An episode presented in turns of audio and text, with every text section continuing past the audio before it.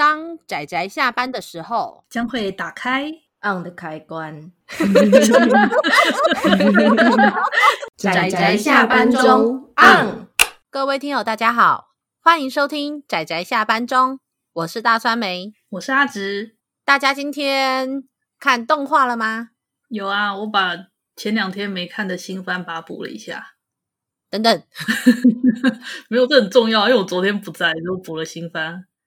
就是阿直都是每一次我们节目要讨论什么的时候，他都看不是讨讨论节目的作品。没关系啊，前几天我才陪你重看过一次啊。嘿，对，感谢阿直的陪伴。我们今天要讨论的这部作品，我们有录成实况，放在我们的姐妹频道“仔仔陪你看动画”中。那所以，我们今天要讨论的作品，就是一部非常精彩的，算科幻嘛，哈、嗯，科幻神作《电脑线圈》。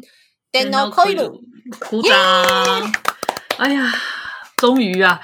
这部电脑コイル就电脑线圈啊，它其实我很早，我是刚开始在播放那二零零七年的时候吧，还是新番的时候，我就开始追了。那那时候看完就觉得哇，很感动。那过了之后，大概对，后来周陆陆续续又重看了好几次 啊，每次看都觉得好感动。有机会我就一直很推人看啊，那最近终于成功的推了大酸梅去看，然后看到大酸梅的反应，我内心非常的开心，好棒哦！真的，我觉得有一种很不开心的感觉，就是有一种被阿直看光光，也没有看光光，就是听光光的感觉。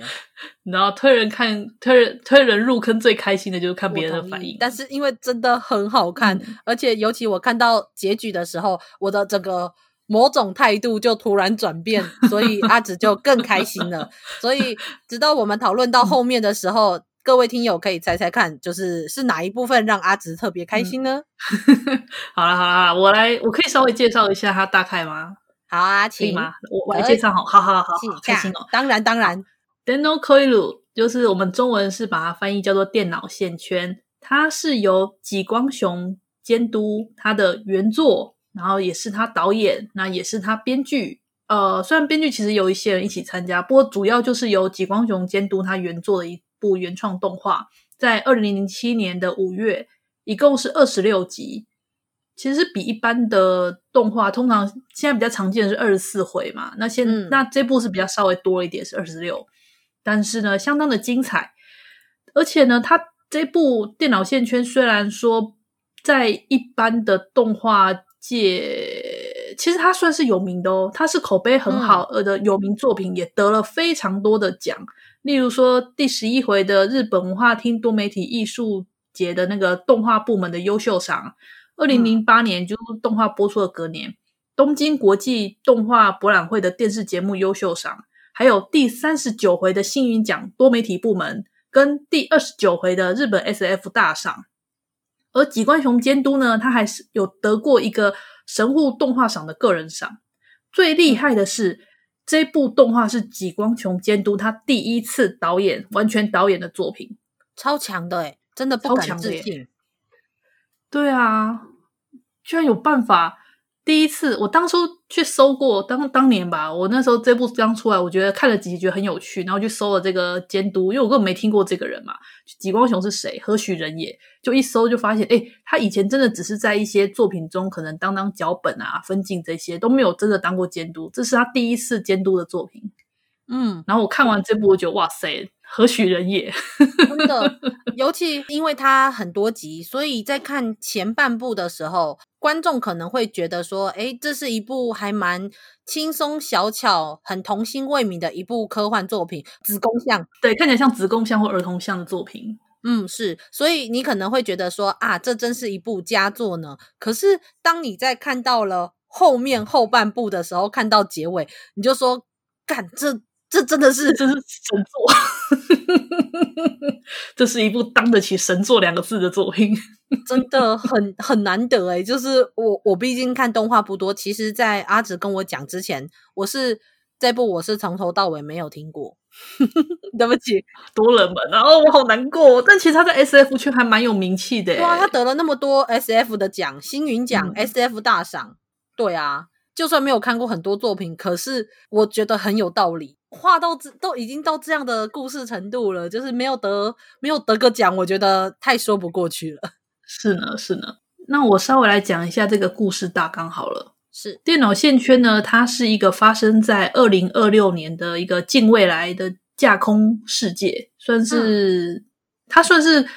那个世界呢，已经有一种叫做电脑眼镜 denomegane 的东西普及。嗯、那这个东西其实以前 Google Google 其实也有做过叫做 Google 眼镜的东西，但是因为没有没有发展起来，所以如果大家去查查，就类似那种东西，一个戴上去之后可以在眼镜的这种显示器上面显示出那种真理实境的一种扩扩充实境的这种功能的一个器具，嗯、那它就变得在这个世界电脑线圈世界中，它是非常非常的普及，就跟现在我们的智慧型手机非常普及是一样的，就是连小孩子都是人手一台的状况。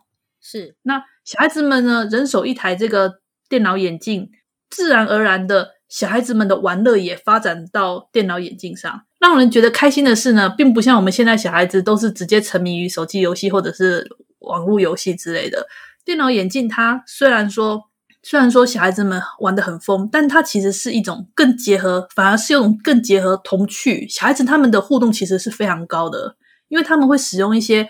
只有在戴着眼镜才看得到的一些特殊的小玩具，例如说什么 Meta Bug 这种用 Meta Bug 做出来 Meta Meta Take。这种各种奇怪的道具，然后做恶作剧啊，或者是互相的玩闹，嗯、所以前面前面的前半段的风格，你真的就是看到他们主角群们都是一群小学生。那嗯，它是一个环绕在这个电脑眼镜的世界，以及小学生他们的呃都市传说的故事。嗯，嗯，而这个都市传说最好玩的是，都市传说它是一种建基在电脑眼镜这个。虚拟世界之上的都市传说，嗯，例如说，他们最恐怖的叫做 Michiko-san，就是道子。传说中戴着那个眼镜、那个电脑眼镜的孩子呢，有时候他们会看到那个 Michiko-san，道子会跑出来，然后对你招招手，然后就把你带到那边的世界去。嗯，都市传说这个东西是无论你的科技进不进步，总是会出现的，只是会顺应着你的科技而产生。嗯、对，像例如说这种都市传说，就是从呃眼镜的建立出来的世界产生。那如果是以前没有眼镜的，像我们现在的世界，可能就会从呃奇怪的黑函啊，呃一个不知道到底是谁的一个手机传传一个讯息给你，说你三天内不传出去就会倒霉之类的这种之类的。或或者是说，像是那个啦，裂嘴女啊，那个比较常见，啊、或者是那种的厕所的花子这种所谓的比较偏灵异的。而我觉得电脑线圈厉害的是，它把灵异感表现的真好。明明是科、嗯、科幻世界，但是却有很浓厚的灵异感。嗯，对。所以故事前半段其实就是交错在小孩子他们之间的玩闹、竞争啊，算打斗嘛？应该算战斗。欢乐的日常吧，很欢乐的日常。再加上偶尔带有一点点很都市传说，例如说试胆大会的内容，这样，但是里面满满的都是跟所谓的电脑眼镜所建立出来的世界有关系。而且最不敢置信的是，当他们只要把眼镜一拿开，其实这些东西全部都会消失，因为那是建立在电脑眼镜的空间中，而不是在现实世界中。这个这个是很有很巧妙的设定，我觉得没错，光是电脑线圈的世界。的设定就可以讲很长一段时间呢。啊，真的。嗯我甚至前呃，我应该说前面三集，我几乎还是有一点点不是很懂他们里面的很多东西。可是故事就是渐渐的往前走，你就会发现有很多东西，就算你不懂一些细节，但是大致上怎么使用眼镜跟会有什么影响，其实是你是理解的。就像手机可能不见得每一个功能你都会，可是你基本上知道你可以用手机做什么，大致上你想做的事情。还有就是它的设定其实很严谨呢，像我们最喜欢问问题的大酸梅啊，每次都问说：“哎，这个为什么会这样？”故事在下一秒就会为大酸梅解答。然后我就说：“你这个问太快了，你看人家这时候就讲了，你这急性子。”或者是就是我脑袋比较邪恶，我就想说：“可是这个时候不会怎么样嘛？”然后这个时候下一秒就发生了，我就说：“看吧，很严谨吧。” 超好笑的。但是这个只是背景设定，真正的故事主轴的走向其实是从一个叫做 Yuko 的小女孩开始。她因为爸爸的关系，所以来到了大黑市这个城镇。因为她自己就有电脑眼镜，所以她进入这个大黑市，跟身边的一些同学发生了许多有接触的事情。前面就真的是小孩子的开开心心的打闹，那一部分就是吉光雄导演借他们的打闹去建立电脑眼镜的世界观，也很开心。真的，我觉得就是很久没有这种童心未泯的感觉。对，那我要说一下，我们刚刚说主角是个叫做 Yuko，就是中文是写作小此木优子吧，Yuko、嗯。是，但是呢，因为呢，在我们 Yuko 转来的这一天呢，隔天又有一位 Yuko 也转学过来了，他叫做天泽勇子。因为我们中文念起来都是不同的名字嘛，可是因为在日文里面，那么他们都叫做 Yuko，所以取作他们的训读的读法。他们叫那个优子，就是我们的第一第一个转学来的这个女主角呢，叫做因为是温柔的温优嘛，优的话在日本是属于温柔的意思，所以就念作那个亚萨系的亚萨口。另外一个勇子呢，她是勇敢的勇，所以她就念作那个伊索拉系的伊萨口。伊萨口这个故事就是讲，主要就是这两个女主角亚萨口跟伊萨口的故事。不过。嗯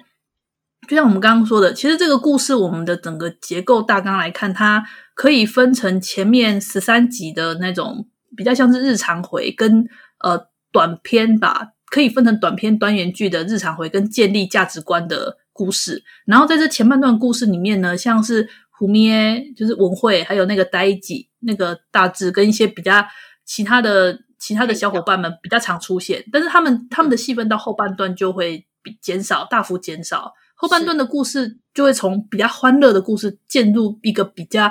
严肃，然后比较有点悬疑、严肃跟呃紧张的故事。嗯，是，嗯，从大概二十六集里面讲起来，大概一到十三集就是刚刚说建立世界观的故事。那从中间大概第十五集到二十集，嗯，故事的主轴剧情会聚焦在某一个配角，叫做。原演吧，的一个小小男孩身上，但是后在更后面的二十一到结尾的这一段，虽然是聚焦在亚萨口跟伊萨口这两个小女孩两个女孩身上，但是其实就是从圆眼她身上的故事，让观众感受到好像背后有什么不太对劲的东西。那最后故事就继续进展到了他们两个的身上。然后我觉得其实进展的蛮自然的哦，而且其实有很多东西都是建立在第一集到第十三集就看起来日常，但其实有很多他们都已经放好的伏笔。嗯，没错，从他们奠定起来的。嗯，所以剧情本身结构是很严谨，然后息息相关的，而且是还蛮有道理的。虽然说，当然还是会有一些你会不太理解的 bug，就是以可能我们以现在的科技是不太能够理解上面觉得有点像 bug 的东西。可是我觉得不影响整个主轴的剧情，而且基本上他们彼此的关联是很紧密的。我觉得是一个蛮值得推敲的、嗯、蛮值得推敲的一个故事剧情走向。嗯，没错，没错，没错，是故事超好看。我觉得回头还是要讲一部作品，不管再怎样，它真的就是要故事好看。而我真的觉得它的故事真的很好看。它的故事好看，不是说哦，就是你看完觉得很好看，而是它有一些东西中间的核心，你会感受到，虽然很多它的故事剧情在走向的、在流动的时候，在进行的时候，你会觉得就是很自然的进行，但是你会发现，从前面到后面，他想讲的东西一直没有变过。我是觉得，就像刚刚大上面有提过说，说电脑线圈它的主旨核心从头到尾都没有变过，它其实一直扣在着所谓的成长，孩子们的成长。它又利用了一些各个支线吧，它各个有些单元剧，它又放入了其他的主题。它还有提到说，它主核心叫做成长嘛，再来就是另外一个核心叫做道别。嗯，是。然后他在这之间，他又提出了虚拟跟现实之间。到底何为真实？真实的定义是什么？它里面其实意外的提了很多很深的东西。嗯，没错。我觉得这部作品它真正会让我觉得，我真的觉得会愿意称它是一一种神作，是因为它借由一个看似复杂，但其实我们现在比较能已经可以理解的一个科幻的世界观，但是它并没有脱离了观众真正。最喜欢抓住的那个重点，就是人性，或者是人心，或者是人在人的一生中很容易面临到的很多事情。无论是我们在面对虚拟和真实的状况，还是到跟人生中有一些东西必须要好好的道别这种事情，它虽然是科幻，但是它一样是紧紧的抓着人，无论是哪个年代的人都必须去面临的人生的课题。所以。嗯就是你会发现他解释的很好，而且他不是用说教的方式去告诉你，他没有一个老师或者是一个旁白从头到尾都跟你讲这件事，甚至连主角们、配角们都在怀疑这件事情，甚至反抗的这一些我们要面对的课题。可是当他们发现了，当他们意识到了，最后他们选择面对跟走出来的时候，那个就是成长。嗯、那你就会在。中间会看到很多，好像就是投射你自己很多人生中的很多影子，某一段某一段的那种人生，就算不是完全一样的故事，可是你都会理解那个感情跟那种感受。对，那除了我，我还想说，就是角色的设定吧，里面登场角色其实还蛮多的，嗯，而且他的小孩子，我们刚刚不是说主角群们都是国小生嘛？那其中也有像是比较年纪小的，像是那个 Yuko 那个 Yasako 的妹妹，嗯，Yasako 的妹妹就是怎么讲？Kyoko，Kyoko，非常的、嗯、怎么讲？反应好小孩子哦，他就小孩子啊。可是家里你知道能够这么像小孩子的反应，一定是有观察过啊。他就就是你们家如果有三岁小屁孩或四岁小屁孩的那个那种感觉，哎，五岁吧，我觉得差不多是五岁左右的那种小屁孩的感觉。嗯，是因为他们好像再过一年他就上小学了嘛，结局是这样，所以差不多就是幼稚园那个时候，很很喜欢怄气，你越叫他不要做，可是他就是越不开心，然后最后就乱做一通，最后就哭。耍脾气，你为什么？你为什么讲的一副很生气，好像感同身受的反应？啊，因为因为我妹嘛，我我妹我跟我妹年纪差很多，所以有时候就、嗯哦、小孩子很难养，养小孩就像养动物一样，真的哦。动物，我们还要讲一下，里面就除了妹妹，其实也算是一个很重要的角色以外，就是我们还有一个非常重要的配角，就是宠物 Densuke，哇，好喜欢它哦，电子宠物。对哎呦，Dancekey，Dancekey 是那个电柱，电柱，电柱他是优优子，他小的时候他的得到的礼物。那因为它是电子宠物，嗯、所以是必须要戴上电脑眼镜的人才能看得到。可是就大约是在优子小时候吧，也差不多是五五六岁的时候，然后得到的。可是这个宠物的戏份啊，有够重，虽然是一只看起来又丑又又呆萌。的狗狗，可是真的，大少美都会说好长得好丑。对，它的结尾就是这只狗一直走，一直走，走到某一个地方停下来，然后抬头望着镜头，因为镜头就是从上面就是俯视的方式这样子看着这只狗。ED 片尾曲的结尾就是这只狗往上望，每一次只要播到这一幕，我就会说天哪，好丑，真的有够丑的啦。可是。丑的好帅哦！然后看到后来就觉得，Densuke，你真是一只好棒的狗，又帅又又可爱，喜欢。而且它贯穿一整部作品，因为它就是让主角们面临到什么叫做失去，还有遗憾，跟某种程度上有一点，我觉得是有一点遗憾啦。那可是又让他们意识到说什么叫真实和虚拟，到底要怎么样去定义，跟最后我们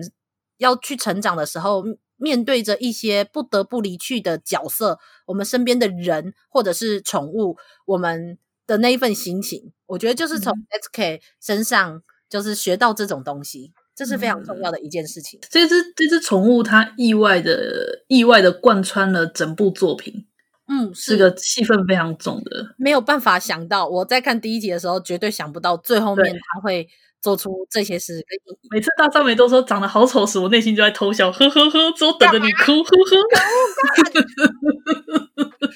嗯，就是到最后真的太难过了，尤其那个结尾，就是如果有跟我们一样，就是看到结尾的人，就是最后面的那一幕，嗯、然后 Kyoko 的那个笑脸和，就是哦，真的就是眼泪就掉下来的那种程度，这样。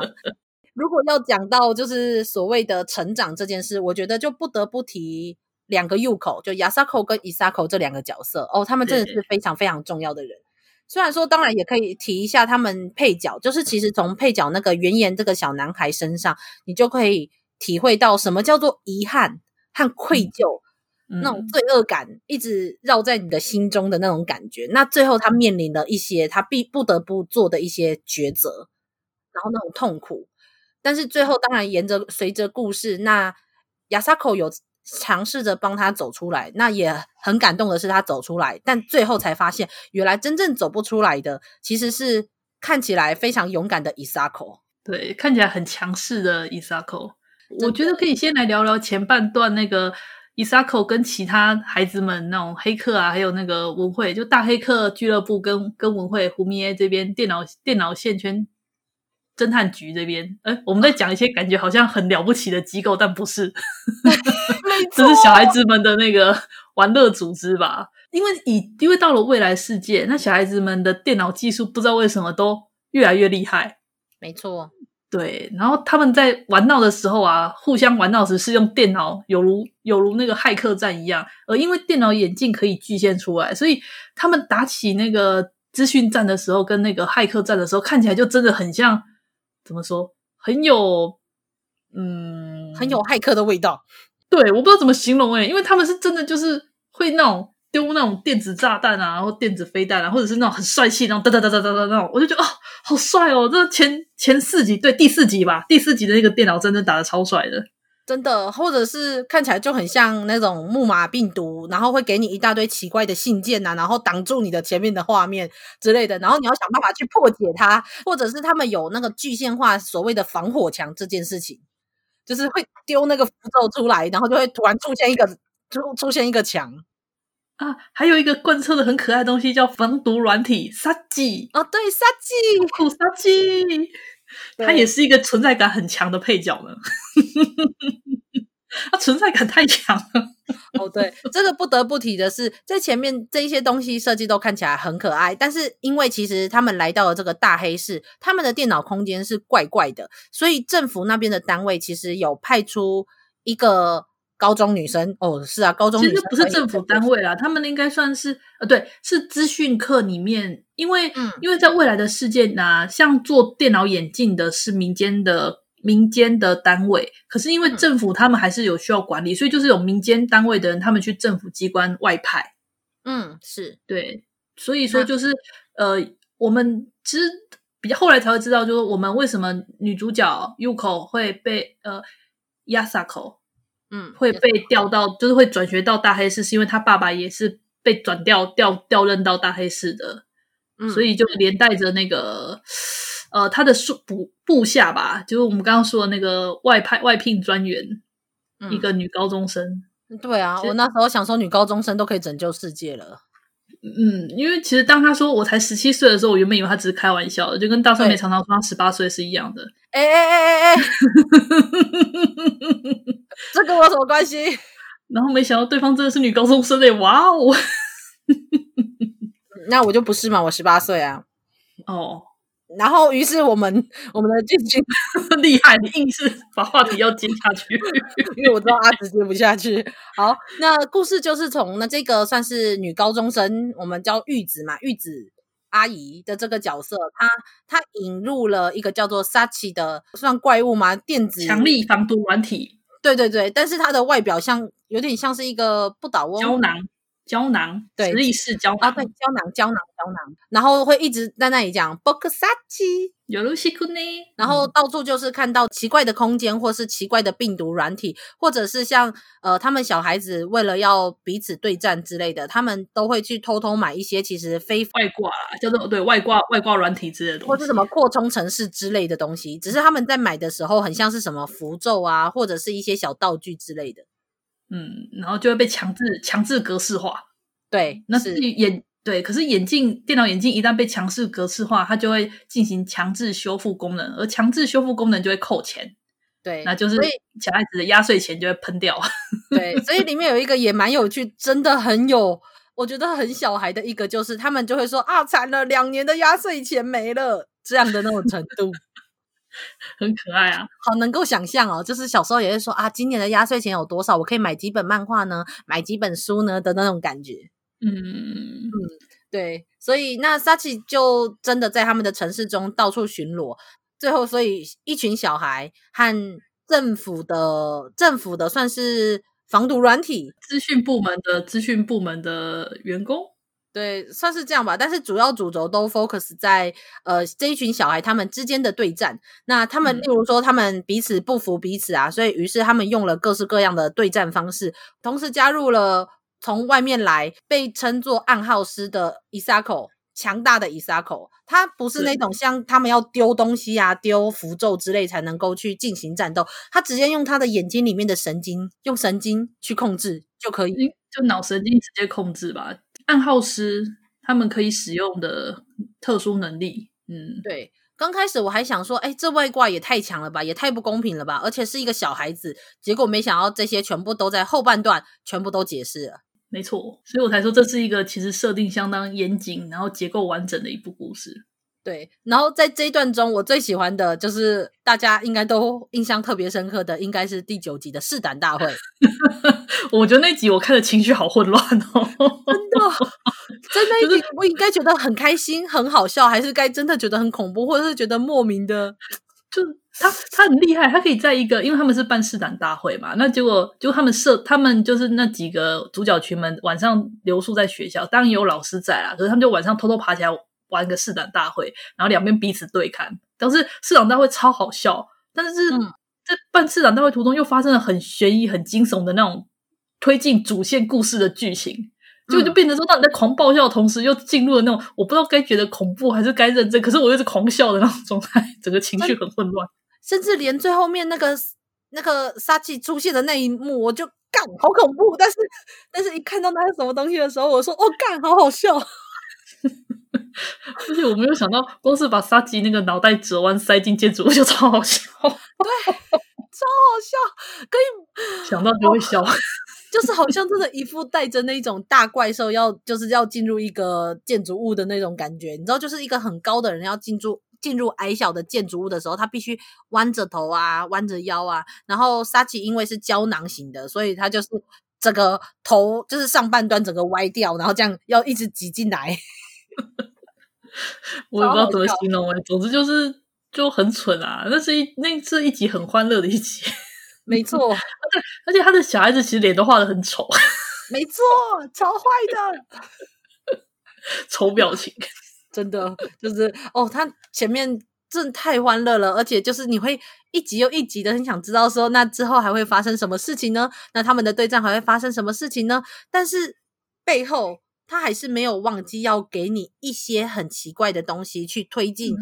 他的伏笔，嗯、还有他的铺陈这一步。就是他悬疑，他就是在欢乐日常之中，他又会带一种神秘的悬疑感，好像就是有一个主线故事一直勾着，就是有关于 Michiko 桑的传说跟伊利嘎鲁这种神秘的呃传说中是电脑电脑病毒的东西，只会生存在古旧的电脑空间里的电脑病毒，嗯，围绕在这两个东西中间。嗯，Michiko 身为一个，我刚开始还觉得说，诶，可能只是传说吧。但是 Michiko 在前半段，因为是小孩子的都市传说里面，所以变得很像是一个只是传来传去很恐怖的东西。那到最后面才发现，原来是真的有一个 Michiko 存在，而且其实就是进展到后面。呃，两个 Yuko 就是 Yasako 跟伊萨口他们之间的剧情，所以我觉得这一部分的铺陈真的超级强的，就是有把前面的伏笔跟铺陈真的都有拉过来，我觉得非常厉害，一定是从刚开始做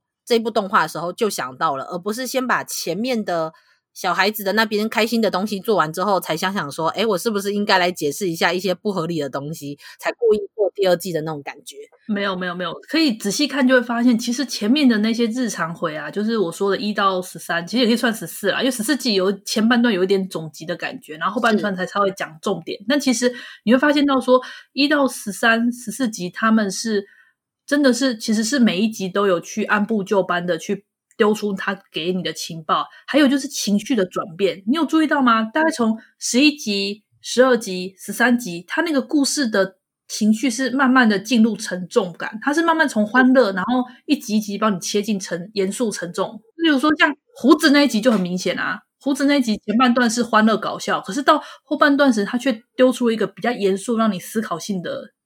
结局给你。真的，胡子这一集真的是印象非常非常深刻。我看虽然它只是可以当做一个有点类似半独立的故事。来看待，因为其实这上面虽然有伊利嘎鲁，但是它其实没有影响其他的剧情太多。可是这这一集就是所谓的第十二集长胡子的这一集，它总共大概是二十五分钟。你看前面十分钟的时候，你不会想到后半段它竟然会进展成这样，真的是非常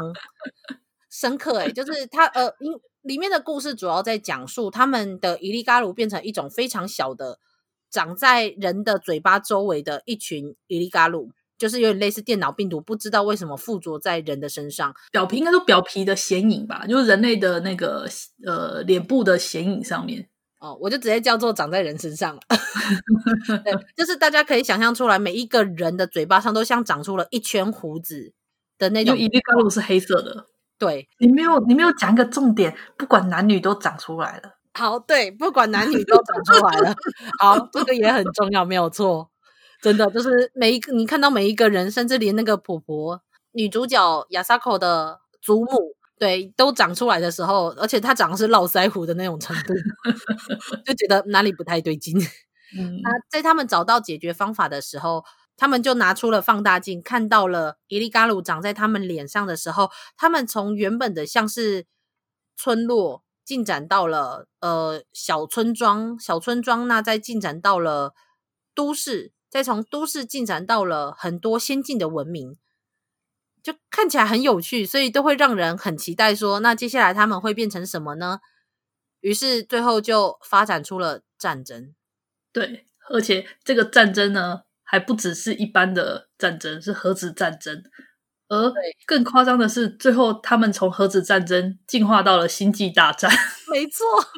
但你在看的时候，你就觉得它根本就是一出闹剧。嗯，对。但是，但是当你看到那个炸下去，然后都是那种烟雾的时候，你又瞬间的感受到那种不知道为什么莫名的有一种非常非常难过的感觉，因为其实你就是仿佛就在看人类的历史，人类的缩影。嗯，对啊，他用一个非常欢乐的开场，然后非常感觉笑闹，很就是很，你知道女孩因为脸女孩子脸上会长胡子那种非常很闹的一个闹剧，然后去带出说人类的发展、人类的愚蠢跟人类的历史的这种战争与他们人类的那种怎么讲文化缩影吧，他就把整个浓缩在这样短短的一集之中。嗯，所以如果就算有一些。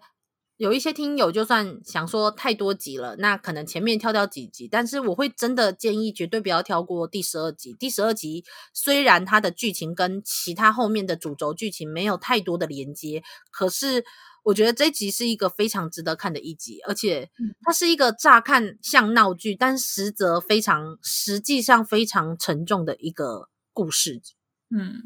嗯，我真的看完之后，天哪，那个心情。复杂到没有办法言语。嗯，他这集的评价也很高啊，也算是整个电脑线圈里面评价相当高的一回。嗯嗯，应该是因为大家都没有想象得到可以用这样子来表现吧？应该是。真的对啊，然后其他的话，十三集，十三集是长脖子嘛？十三集好像骗了不少人的眼泪。我觉得十三集就是把前面的走向，就是虽然一样是小孩子的那种感觉，可是真的带向了所谓的道别的这种事情。嗯，他是第一次提到道别吧？我觉得是整个从这集开始提到道别之后，就故事之后的主轴的那个所谓的道别跟道别的这个主轴也出来了。嗯，是没错。里面的故事其实就是在讲说，有一个长得像长颈龙的伊利嘎鲁，被其中的一个配角叫做电波，嗯，电波的小男孩，对，就其实他是一个蛮善良、蛮可爱的小男孩。像蛇颈龙的叫做长脖子的伊利嘎鲁，就跟他有了一段时间的相处，那感情和关系很好。但是因为这个伊利嘎鲁它存在的空间必须被改建成其他东西了。改建成其他建筑物，所以最后电波跟女女主角 Yasako 跟旁边的配角文慧决定要把这个伊利嘎鲁带去其他地方，希望可以保护他。那故事就是借此来讲所谓的道别，因为最后有看到的听友应该就知道，最后这个长脖子最后就算算算是死了，这个算算算死吗？嗯，应该算就消失了啦，就是嗯，嗯，不知道该不该算说死，但是应该说消逝了，对，是不是很感伤的一个结局吧？对，而且尤其文慧在旁边就有讲，他在最刚开始就在那里硬嘴巴的说，哦，就是什么，这也只是电子宠物而已，不用投入那么多的感情啊，什么之类的。但是到最后，他反而真的是跟电波一起哭出来，大声哭的那一个人，嗯、就会知道的是，有时候你面对一个。生物，或是对你一个很重要的人事物，他的离去，其实不是你告诉自己说，哦，那个那个东西不是一个生命，或是于是你投入的感情就会少。就其实这是，我觉得这是一种 说服自己吧，就是不要投入太多感情，所以不用感伤，不用感到那么痛苦的一种，就是假装。但是大家都知道，这个这个不就是在之后之后的重点吗？对啊，没错。没错，哦 天哪！我那时候真的也是看到跟文慧他们一起哭出来。对，然后所以就从大概这集开始往后面，就是我们说的两个 Yasako 跟 Isako，然后再加上原研这个小男孩的故事。嗯嗯，就是利用呃，因为原研他的故事会让人觉得变沉重了，因为里面提到有真的有小孩子死掉了。嗯，是他哪？就是演员他的算是青梅竹马，然后一起做那个自由研究，就是很要好的女性朋友，嗯，嗯叫做卡娜关奈吧，卡娜。结果却因为在他们研究伊利嘎鲁的途中吵架，吵架之后呢，卡娜卡娜他就自己跑去做就是后续的研究，结果出车祸死掉了。嗯，是。然后我们的演员就对这件事情非常的啊。呃整个人很消沉啊，对，你就看他整个人变得相当的阴沉。嗯，这一部分是借由卡娜的事情，嗯、一部分是带出了原研这个小男孩，他对于就是你看到了一个在。朋友死去之前，没想到不是好好的道别，而是直接跟他吵架，没有说出什么“我觉得你很重要”之类的这种很重要的话的时候，他然后又偏偏是吵架的那种愧疚感，而且另外一部分也是因为卡娜在。故事里面感觉是在很多事情上面其实蛮依赖原研的，那原研是可能有点不耐烦，最后就类似说你要应该要自己好好想想啊，自己努力去做之类的，所以于是卡娜自己去做了之后，就发生了这些惨事，嗯，所以这就是原言他一直觉得很愧疚，很有罪恶感，然后甚至不太去跟亚萨口在那边旁边跟他说你要走出来之类，可是他都不想放在心上的原因，因为他觉得他自己对不起。卡娜应该都听不进去了，他听不进去那个亚萨口亚萨口的劝，真的。可是我可以理解，因为我觉得真的很难，我觉得那真的是一个非常非常难过的事情。嗯嗯，对，所以，哎，不过讲起来，卡诺卡娜卡娜好像没有真正登场过哦。嗯，故事中他们都他都是以背景或者是人家口述的方式登场。呃，在你那，但是在那边。那边里面那个出现的那个是伊利嘎鲁，是是没错啦。但是因为有 承载着那个情感，我某种程度上就有点像是灵媒去帮卡娜说出卡娜想说的话的那种卡娜。对啊，是啊。而且就是后面为什么会串联到呃亚萨口跟伊萨口的故事，就是从卡娜那时候他无意间被一个无人驾驶的车撞到的时候，有人说其实就是卡娜那时候自动驾驶不是无人驾驶啦，哦，自动驾驶，嗯。好，那自动驾驶这一部分就是好像卡娜做了什么事情才导致这一个车祸的发生，所以那个时候原言一部分是他觉得很愧疚，想要去跟卡娜说，就是我很抱歉的。那另外一部分是他也在调查说，到底那个时候发生了什么事情，因为那时候有很多背景跟线索，其实表示着这件事情很诡异，可是这件事情被压下来了，嗯，被压下来了。嗯对，然后故事就是会让你觉得好像变严肃了，因为就扯到好像一些呃，这个眼镜公司的一些纠葛，跟政府的纠葛，还有一些就是这种那大人的肮脏事的那种感觉。嗯，所以这时候就就讲到我们最重要的剧情了。嗯，亚沙口跟伊沙口。嗯啊，亚沙口跟伊沙口啊，我们来聊聊角色吧。啊，我不知道讲什么，我的结论就是他们，我讲不出口。好了，我来稍微我来聊聊聊聊。其实亚萨口亚萨口他是好像比较偏温柔型的角色吧，然后他也蛮敏锐的。他其实是一个，他其实是一个很敏锐的孩子，像像那个。嗯我觉得应该也可能是文慧跟大志他们太迟钝。对，嗯，我觉得亚萨口是一个，我觉得是他也曾经过去好像也做了一些他自己觉得很愧疚的事情，但是对他后来有一些反思，在这个反思同时来到了一个新的地方，嗯、那看到了身边的这些人，最后去学会了。如何去面对这些事情？我觉得是一个真的成长很多的角色。嗯，对，嗯，他前面他前面好像那种过于粘人的感觉，然后就被狠狠的被那个伊萨口修、嗯、算修理吗？羞辱吧，羞辱吧。就说，对，我觉得那段羞辱其实我看的蛮爽的。哎哎哎，坏哦！没有啦，因为因为你会觉得说，谁啊？我跟你又不熟，你这样突然套上来套交情，搞什么？嗯，我明白。嗯，呃，说什么？我真的很希望可以跟你成为好朋友，我们都叫 Yuko 啊，这样我会觉得很毛诶、欸、对啊，有一个人叫小酸梅说，我我们都是酸梅呀、啊，这是很不开心的一件事。对啊，所以那个时候他就狠狠的被那个伊萨口算是嘲笑嘲讽了一番吧。可是随着故事的进展啊。嗯我觉得当伊萨口的态度软化之后，然后亚萨口的个性就就渐渐成长之后吧，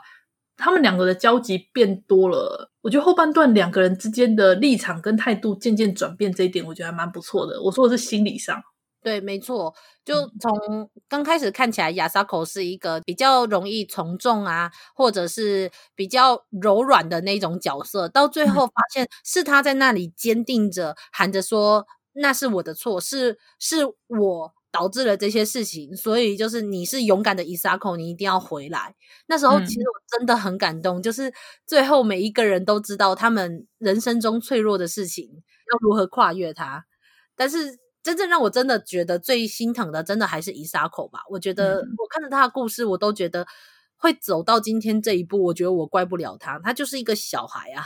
对，其实这个故事的。我们是刚刚讲说主角好像是亚沙口，但是其实真正的主角应该是伊沙口，因为所有的起始跟最初吧，其实都是从伊沙口开始的。那个悠悠尼桑，嗯，对，悠悠尼桑，悠悠尼桑，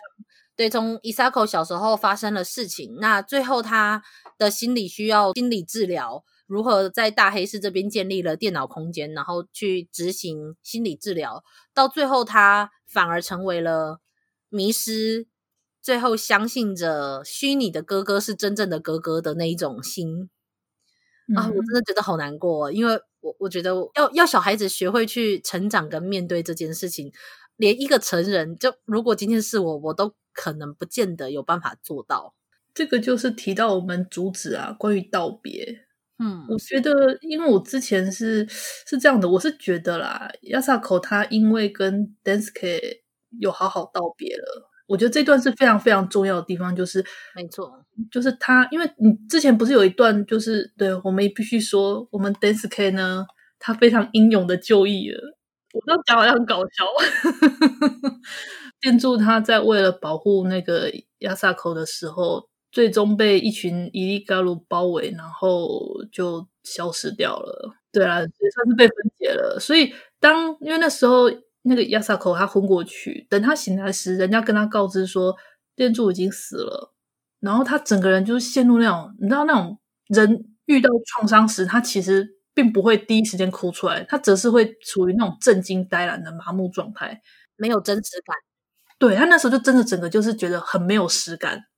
就觉得店助真的死掉了吗？就觉得好像就只是一场梦一样的那种茫然感。嗯、的确。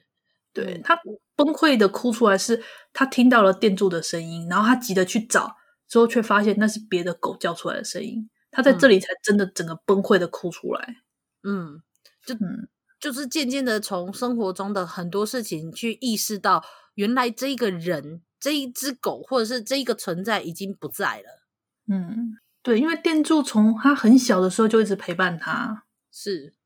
对，虽然那个是其他人都就是大人们都看不见，但是却对他来说是真的真的存在的一个很重要很重要的一个人，一只狗，一个算是一个朋友。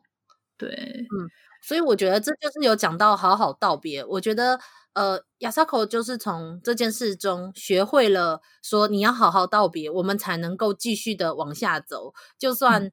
呃心中可能。就是我们可能会迷路，但是我们如果好好的知道有什么东西我们必须放下，那我们自然而然就会知道我们应该要往哪个地方走。就算路窄窄的，我们还是可以往前。对，应该说道别，虽然说跟重要的人分别说再见，你的心会痛，但是这份疼痛它是很重要的，它是必要的。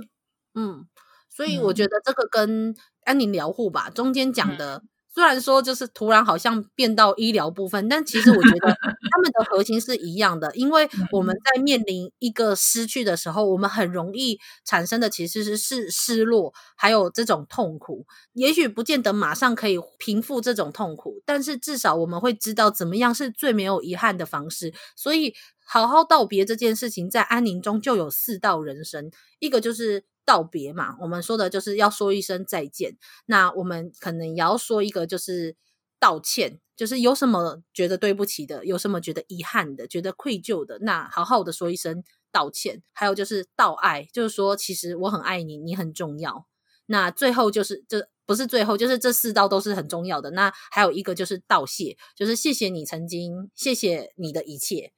这样。就最后好像变成就是安宁疗护的，就是科普一样。但是我觉得我那时候看到这个结尾的时候，我内心中真的是想到这一部分，因为其实亚萨口在面对 Daisuke 的时候，他就是有有说很多哦，谢谢你，谢谢你在我的身边啊，什么之类的。我那时候真的觉得好感动。对，就是最后那一段吧，终于就是当那个那个亚萨口他为了去。接那个伊萨克回来时，然后是空间崩坏，然后他那时候原本是迷路在里面时，却有一个黑黑的伊利嘎鲁帮他带路，嗯，带他到出口。而他走出出口之后，他回头看看那只伊利嘎鲁，他认出来了，是 Daisuke，是 Daisuke，对。对，是 Daisuke。所以在那边时，他终于可以跟 Daisuke 好好的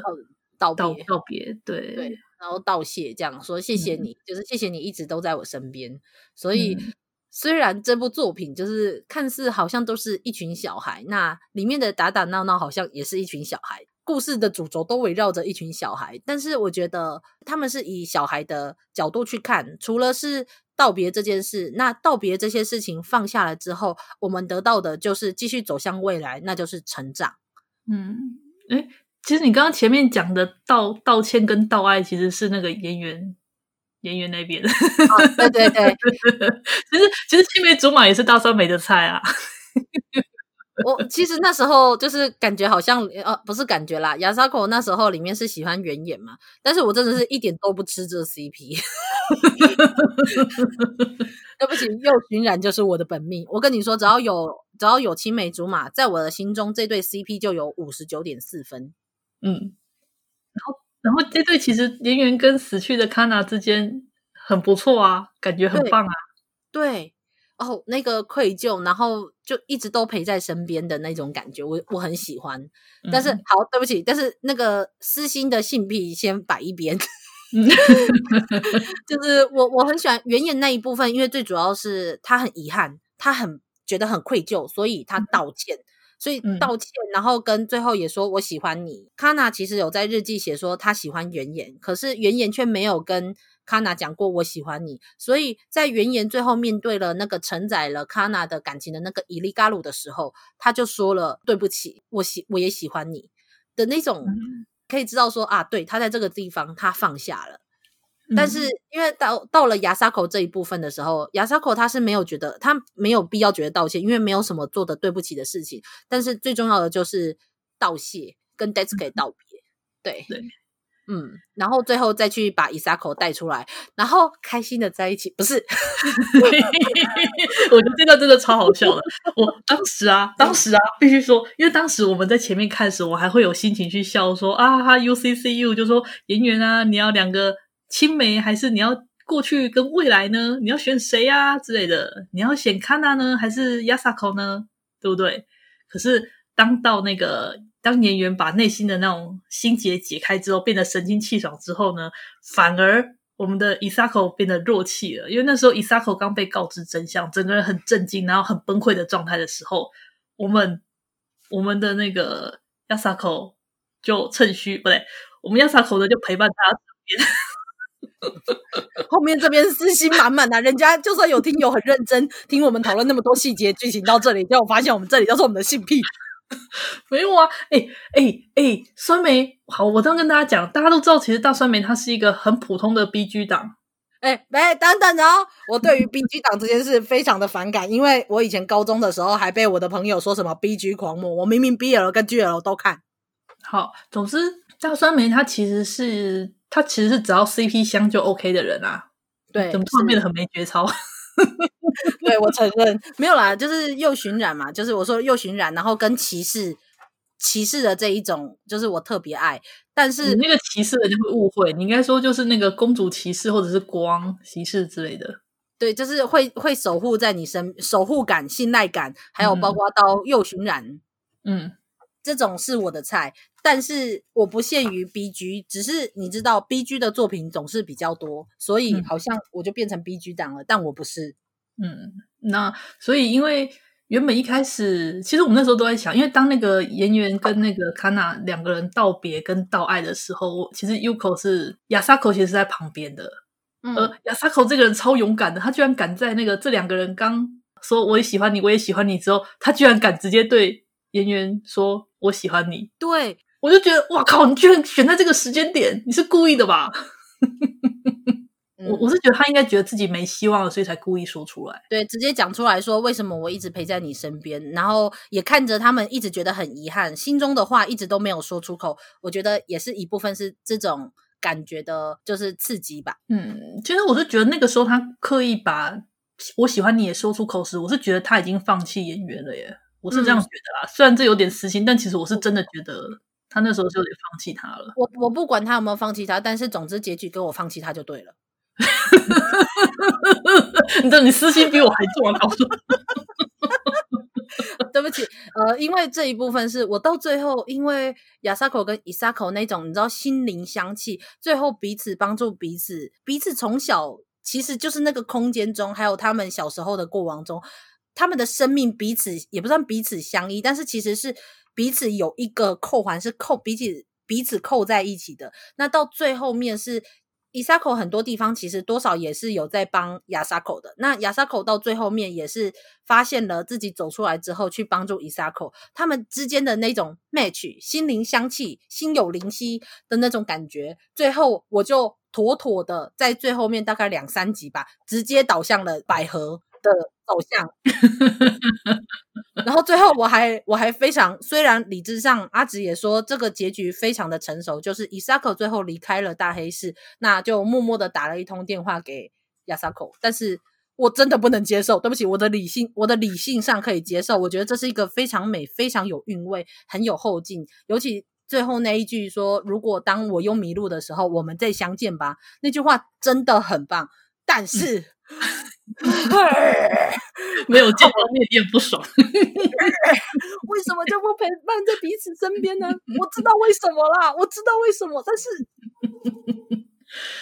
理性上理解，但是心里不能接受。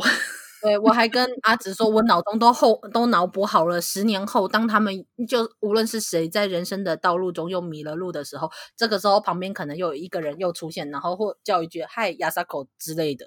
哦，好香。可以，我可以。后面这边心癖满满，而且画面很美啊！你看他们在那个鸟居上之中，然后对彼此伸出手，然后还有最后醒来时在病床时，然后彼此那种额头碰额头，我觉得就是好哭 香。真的，我还就是已经很久很久没有去查 CP 的图片了。我还那时候阿紫就找了那个他们的 Twitter。有很多人脑补的脑补的图同人图，然后我就那里说好一张一张存。哦，不行，哦，对不起。但但是对不起，就是我们虽然讲了很多私心，但是不能否认是他最重要的核心，其实还是在道别跟成长。那最后他们这一群人基本上设定上是小六嘛，那故事的结尾就是呃，Yasako 他最后成为了国中生，就是一个第一个人生阶段的结束，跟另外一段的开始。Kyoko 他的妹妹也进入了小学，开始新的一个人生的阶段。那每一个人都成为了。新的一个角色，虽然说他们就只是成长了，但是真的是经历了这些事情之后，有了一种长大的味道。我觉得真的是非常，这核心真的扣的非常好，我觉得很棒。对对，成长这个主题，道别、嗯、道别、道歉、道谢、道爱，然后就是之后成长，嗯、孩子长大了，最后那个 Kyoko 那个回头一笑，我就觉得啊，长大了，变得淑女了。感受得出来的那种具有意味的那种微笑，嗯、而不是小时候就只会在那里说“哈便便”的那种。对，对，所以到最后真的是你知道那种满心的感动，就是你看着他们经历了这么多事情，嗯、看他们从一群小屁孩到经历了这些事情，学会了道别，然后学会了成长。那每一个人放下了某些东西，但是也多得到了一些东西，继续走向未来。这不就是每一个人的人生中会经历的事情吗？对，真的，真的好棒！像这样，你看，像电脑线圈这样故事，这么怎么讲，这么容易看，这么欢乐的开头，然后让你深入浅出的把你带进这种人生必须要面对的课题。对，重点是就是又铺陈的很好看。对，这么棒的作品哪里找啊？对，没错，快看，快看！而且最恐怖的是，这还是几光雄监督他第一次导的作品。对，第一次，而且他第一次导就，哎呦，我都有蛮觉得蛮厉害的。第一次导就敢从导演到剧本，然后到编剧，就是都一把抓。对啊，到底为什么？为什么敢？我也不知道。哎，附带议题跟大家说，几光雄监督他的下一部新作，对他时隔将近十三十三年吧，对，可能要到十五年吧，对。他的新作预定在二零二二年的春季番，作品名字就叫《地球外少年少女》，就要上就要上档了，真是太令人期待了！希望不要延迟。嗯，我也希望。对，真的哦，拜托，拜托，拜托！我真的，其实我真的像这样的这样的作作创作者，我一点都不介意他让我再多等几年。我讲真的，如果可以做出像《电脑先生》这种等级的作品，我真的一点都不介意再多等几年。嗯，我有很喜欢的漫画家，我觉得故事很好看。虽然可能一年只出一本漫画，但是就是我可以接受啊。哎，我我们好像没有提到，我之前其实有一段关于那个现实与虚拟的部分吧。我好像在那个实况那边有跟酸梅聊过。嗯。哦，对，就是那一部分，我觉得也是一个非常，就是他用非常简单的例子，但是提的非常深刻的部分，就是以亚萨口去面对。Daisuke 的离开的时候，那他妈妈跟他讲的话，对他，我觉得那段其实有点残酷诶，但是那其实是一个、嗯、一个不知情者他的安慰方式吧。是啊，或者说，我觉得就如同那时候我跟阿紫说的，呃，像例如说，我们都是，我觉得我们都算是宅圈的人嘛，但是对很多人来说。嗯他几乎这辈子没有接触过宅宅的东西，他几乎没有看过漫画，或者是这类东西，就是看看就算了。所以他没有办法理解为什么我们对这些东西投注这么多的感情。所以以他们的角度来说，就像是以 Yasako 的妈妈来说，他会觉得 Daisuke 就是一个虚拟的东西，所以他会觉得说，今天我抱得住你，所以你感受到我的温暖，所以我们现在握得到的东西才是真实的。可是，呃，亚萨口的妈妈却不知道的是，对亚萨口来说，这一个 Daisuke 这只狗是从小陪他陪到大，就算没有办办法摸到，但是他已经在他心中是一个非常重要的存在了。就算摸不到，对他来说都已经是一个存在而且真实的东西。嗯嗯，就是所谓的相信的真实吧。嗯，不然的话，其实我相信，身为一个宅宅。身边一定多少会有人说啊，那不过就是漫画啊，那不过就是个动画，对，就是假的啊！你干嘛对假的事情那么认真？然后为了假的事情投注这么多金钱跟心力？没错，就是、嗯、可是最后 Yasako 他有感受到，他领悟出了一件事情，就是虽然的确我摸不到 Desuke，或者是我碰不到他，他也的确是一个电子宠物，但是他已经在我心中，我现在失去他的这份疼痛就是真实的，是，嗯，是所以。这时候，相较来说，我觉得最心痛的应该还是 Isako 吧。他感受他那为了哥哥努力了这么久，才发现原来他的哥哥是假的。对啊，我、哦、天哪，好痛哦！嗯，好惨哦，难怪那时候整个崩溃掉了。对啊，没有办法，就已经不是失去了一个我原本拥有的东西，而是原来我从来都不曾拥有过，而且我花了这么多的心力，原来都是假的。嗯啊，天哪！但是好啦，但是最后才发现，原来最重要的是，因为他没有走出，没有好好的跟心中还有电脑空间中的那个哥哥道别，这才是重点啦。嗯嗯，对，所以虚拟跟真实的定义，我觉得其实对现在已经我觉得科技的进步的现代社会来说，也的确是一个课题吧。对啊，虽然我们当然就会觉得说，那当然是存在的，但是不能否认的是，当虚拟的东西跟真实的东西已经快要结合在一起的时候，就是这种混淆会不会带来什么负面效果？我觉得可能就是要看观察未来的社会吧，对吧？因为也是有点担心啊，因为现在也是时有所闻，就是分不清虚拟跟现实的这种社会案件，也是时有所闻。对啊，就像之前不是有跟初音未来结婚的日本人吗？这个对啦，不过要提这个比较特殊的案例嘛，也是啦，大部分都是比较特殊的案例。哦、对了，他那个是比较特殊啦，对啊，但是我也不知道哎，可是对我来说，真的就是真的、啊。嗯，懂啦，懂。可能对其他人是无法理解的。哎呀，好棒哦，电脑线圈。嗯，对，结论就是香，好看，去看，很值得一看的一部作品。上面有什么想再补充的吗？嗯，我觉得我们这一集太多的私心，然后跟太多我们很想要讨论的细节，所以我们都把它讲光光了。但是，但是就是希望大家可以理解我，我基本上真的不是一个百合向的人，可是我觉得，我觉得这一对很香。而且如果没有，而且我觉得如果你对设定有兴趣的话，我也觉得它设定相当有趣啊。像是一开始沙季没有办法进去那个神社，就是一个很有趣的设定。充满了现实感的设定，虽然怎么一开始乍看之下很神奇、很玄幻，就是好像妖魔鬼怪进不了那种神明的庇佑，但错不是，它是一个很现实臭的设定。对啊，或者是说什么呃，东方神鬼，他把科技结合东方神鬼他们什么符咒啊、神社啊，或者是都市传说的这种东西也结合的非常好。我对于他结合这两个东西，嗯、看似好像大相径庭的东西，却把它结合的。理所当然，而且让人很更能够理解所谓的电脑体，然后到甚至带出了呃，就是带出了背后的那一整个有点很像是灵异，但他们解释成电脑空间的这一部分，我觉得非常非常的厉害。对，这设定真的非常漂亮，我觉得设定上真的非常杰出，是个